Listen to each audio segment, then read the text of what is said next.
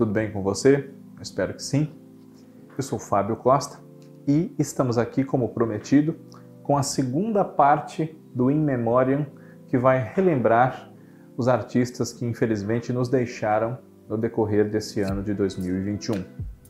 Nós estamos gravando um pouquinho antes do final do ano, porque também vai haver um recesso de festas, enfim, e é claro que a gente torce para não ter que atualizar esse vídeo com mais nenhuma perda depois. Né? Já foram muitas, bastante significativas nesse ano. E na primeira parte nós já relembramos Paulo José, Tarcísio Meira, Eva Vilma, enfim. Alguns dos artistas que infelizmente nós perdemos nos últimos meses, nós vamos relembrar agora. O primeiro deles, Paulo Gustavo. Paulo Gustavo faleceu muito jovem ainda, foi uma das vítimas da Covid-19, tinha só 42 anos de idade, né?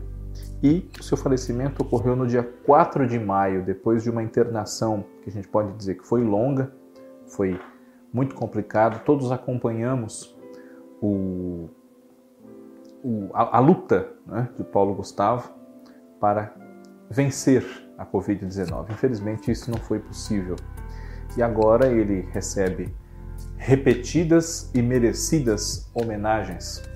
Já virou nome de logradouro público, já virou nome de premiação e, sem dúvida alguma, vai ficar marcado na história como um grande talento do nosso humor.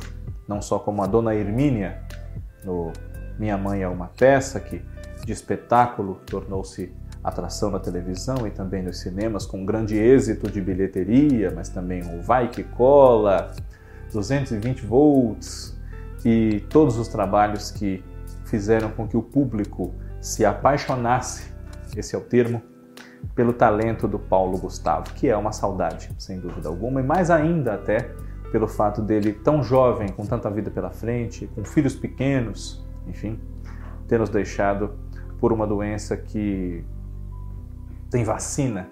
Né? Enfim, também nos deixou ao longo do ano de 2021 um cantor e compositor que está ligado à história da televisão por conta de sucessos seus que embalaram novelas nos anos 70, especialmente. Né? Cassiano. Cassiano é autor do grande hit A Lua e Eu, da novela O Grito, de 1975 e também de coleção em locomotivas de 1977. Ele faleceu com 77 anos no dia 7 de maio de um choque séptico pulmonar. Também perdemos em 2021 uma figura que encantou diversas gerações, inclusive a minha, como o Dr. Vitor do Castelo Ratimbum, e em várias novelas, foi o Mordomo Eugênio, de Vale Tudo, fez Brilhante, fez a minissérie Agosto, fez Dinheiro Vivo, Olho no Olho, Sabor da Paixão, Sérgio Mamberti. Sérgio Mamberti tinha 82 anos, faleceu no dia 3 de setembro e também sofreu um choque séptico e a causa da morte é falência múltipla de órgãos uma saudade. Pude conhecer pessoalmente Sérgio Mamberti, era uma figura muito agradável, muito simpática e gostava muito de ser identificado como Dr. Vitor. Não tinha nenhuma vergonha e nenhuma cerimônia em bradar como o Dr. Vitor no castelo, raios e trovões, como a, as crianças já muito grandes que cresceram ouvindo aquilo pediam para ele: Elson, pode falar raios e trovões? Posso. E ele dizia. Sérgio Mamberti. Também perdemos em 2021, falei há pouco do Cassiano, um outro cantor com uma trajetória bastante ligada à televisão, porque a carreira dele de muitas décadas se desenvolveu também junto com a televisão como um grande veículo de massa. Fez especiais que celebraram a sua carreira na televisão, esteve presente em diversos programas, concedeu muitas entrevistas ao longo da vida e também foi uma vítima da Covid-19, infelizmente. Com 84 anos, faleceu no dia 3 de abril Agnaldo Timóteo. Agnaldo Timóteo também dedicou parte da sua vida à política, chegou a ser vereador e deputado e tem uma carreira de muitos e muitos sucessos. E é uma saudade, né? sem dúvida alguma. Também perdemos em 2021, com 87 anos de causas não divulgadas, no comecinho do ano, em 23 de janeiro, o jornalista Larry King. Quem acompanhava o canal 21 nos anos 2000, por aí, se lembra de que toda noite o canal 21 exibia o programa de Larry King, o programa de entrevistas que influenciou muitos outros em várias emissoras do mundo todo. Um programa transmitido nos Estados Unidos pela CNN. E aqui no Brasil também alcançou bastante sucesso, chamou bastante atenção o trabalho de Larry King. Uh, nós víamos aqui com pouca diferença as entrevistas em relação aos telespectadores norte-americanos e é uma figura muito marcante do jornalismo no século XX, até a gente pode dizer. Outra perda deste ano de 2021 que está se despedindo é a do jornalista Arthur Chechel. Aos 69 anos, no dia 27 de junho, ele nos deixou, sofreu de um linfoma no final da sua vida e era a figura que a Globo News convocava. Agora essa função cabe especialmente ao Arthur Dapiev, que também é um ótimo jornalista.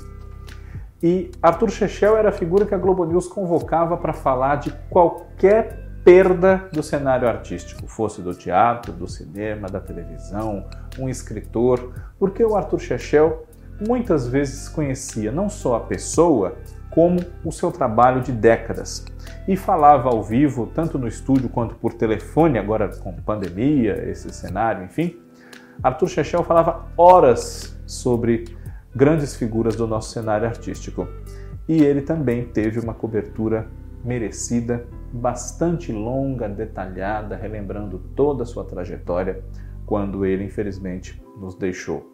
É uma saudade sentida entre os seus colegas da Globo News, entre os telespectadores também, claro, e deixou um trabalho por ser lançado, que é uma biografia do Gilberto Braga, outra perda deste ano, está aí por ser encerrada por outro grande jornalista, o Maurício Sticer.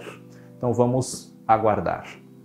E nessa mesma linha de perdas do jornalismo, também muito ligada à Globo News, onde trabalhou por muitos anos, em 2021 nós perdemos Cristiana Lobo. Ela faleceu não faz muito tempo, né? com 63 anos, no dia 11 de novembro. Ela enfrentou um mieloma se eu não estou errado na pronúncia. E nos últimos tempos andou ausente da televisão, inclusive, por conta do seu tratamento de saúde. Nós a vimos bem menos do que gostaríamos. Sabíamos que ela estava tratando problemas de saúde, mas é claro que foi uma notícia que pegou todo mundo de surpresa. É uma perda muito sentida e recebeu muitas homenagens em premiações do jornalismo neste ano.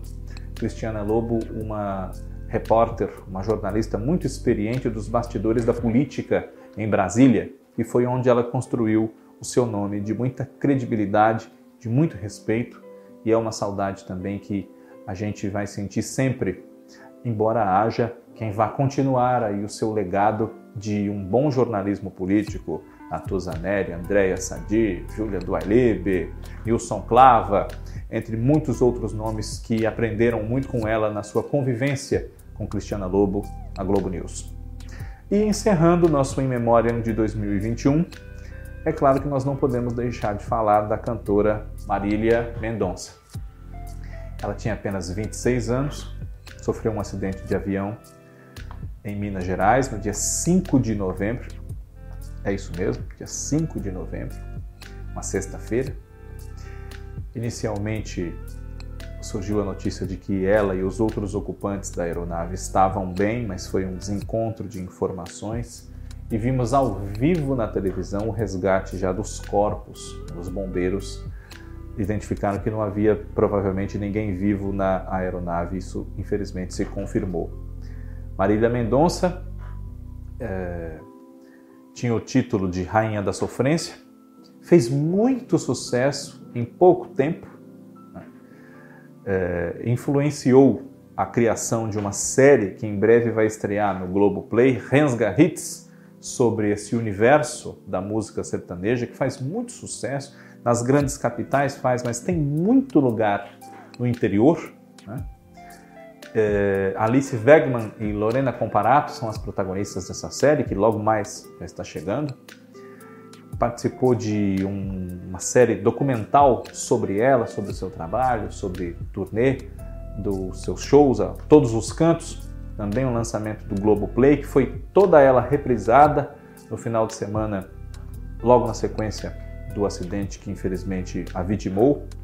E foi uma perda muito marcante desse ano, um ano assolado ainda pela pandemia, mas pela juventude, pelo talento, pelas circunstâncias em que ocorreu, pelo choque que provocou a morte de Marília Mendonça na sua legião de fãs que sempre vão sentir muita saudade dela, sem dúvida.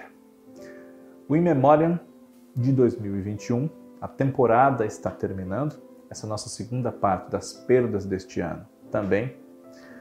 Eu espero que você que nos assiste tenha um feliz 2022, que nós sigamos juntos aqui no canal do Observatório da TV. Agradeço muito sempre a todos vocês que nos acompanham e vamos reencontrar esses artistas que nos fazem tanta falta nos trabalhos que eles deixam, porque é uma forma de eles estarem sempre com a gente.